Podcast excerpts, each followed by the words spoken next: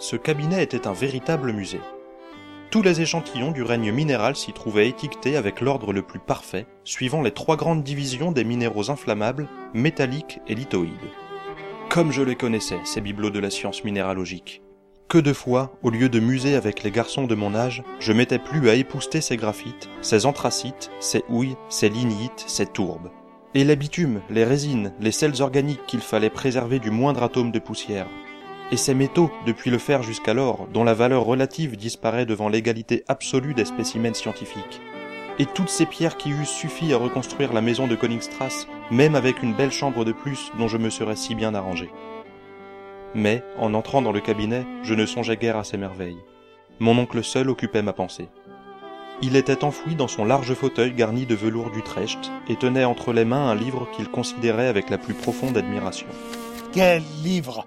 Quel livre s'écriait-il. Cette exclamation me rappela que le professeur Lidenbrock était aussi bibliomane à ses moments perdus. Mais un bouquin n'avait de prise à ses yeux qu'à la condition d'être introuvable, ou tout au moins illisible. Eh bien, tu ne vois donc pas? Mais c'est un trésor inestimable que je rencontrai ce matin au furton de la boutique du juif Evelius. Magnifique, répondis-je avec un enthousiasme de commande. En effet, à quoi bon ce fracas pour un vieil in-quarto dont le dos et les plats semblaient faits d'un veau grossier, un bouquin jaunâtre auquel pendait un signet décoloré.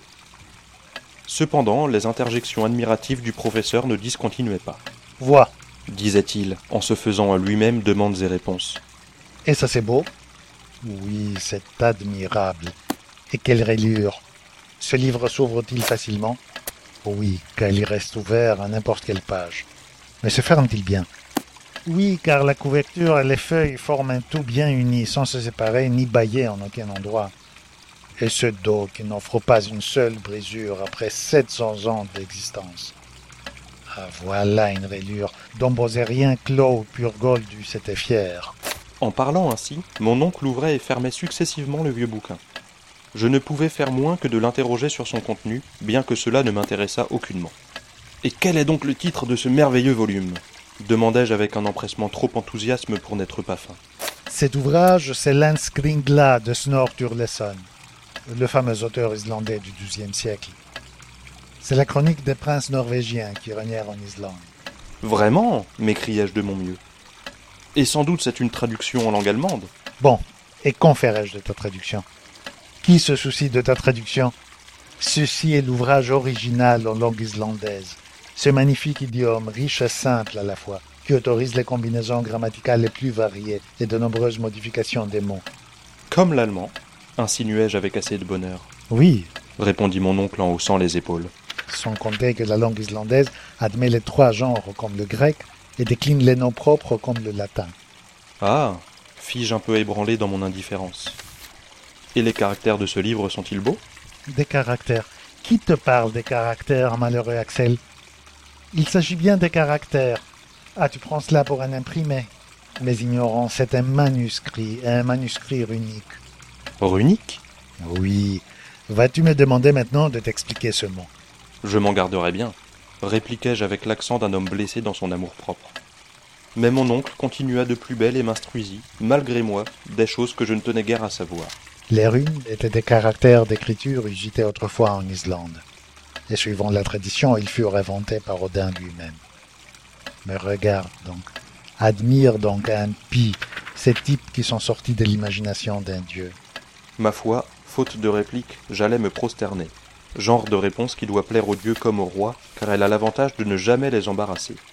Quand un accident vint détourner le cours de la conversation.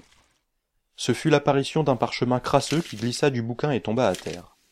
Mon oncle se précipita sur ce brimborion avec une avidité facile à comprendre. Un vieux document, enfermé peut-être depuis un temps immémorial dans un vieux livre, ne pouvait manquer d'avoir un haut prix à ses yeux. Qu'est-ce que cela?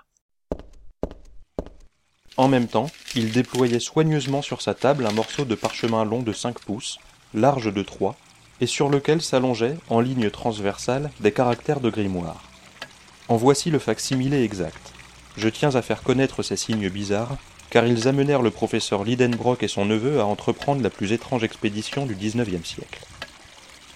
Le professeur considéra pendant quelques instants cette série de caractères, puis il dit en relevant ses lunettes. C'est du runique. Ces types sont absolument identiques à ceux du manuscrit de Snorre Turleson. Mais qu'est-ce que cela peut signifier? Comme le runique me paraissait être une invention de savants pour mystifier le pauvre monde, je ne fus pas fâché de voir que mon oncle n'y comprenait rien. Du moins cela me sembla ainsi au mouvement de ses doigts qui commençaient à s'agiter terriblement. C'est pourtant du vieil islandais, murmurait-il entre ses dents. Et le professeur Lidenbrock devait bien s'y connaître, car il passait pour un véritable polyglotte. Non pas qu'il parlât couramment les deux mille langues et les quatre mille idiomes employés à la surface du globe, mais enfin il en savait sa bonne part. Il allait donc, en présence de cette difficulté, se livrer à toute l'impétuosité de son caractère, et je prévoyais une scène violente quand deux heures sonnèrent au petit cartel de la cheminée. Aussitôt, la bonne Marthe ouvrit la porte du cabinet en disant La soupe est servie. Au diable la soupe Et celle qui l'a faite et ceux qui la mangeront. Marthe s'enfuit. Je volais sur ses pas et, sans savoir comment, je me trouvai assis à ma place habituelle dans la salle à manger. J'attendis quelques instants. Le professeur ne vint pas. C'était la première fois, à ma connaissance, qu'il manquait à la solennité du dîner. Et quel dîner, cependant?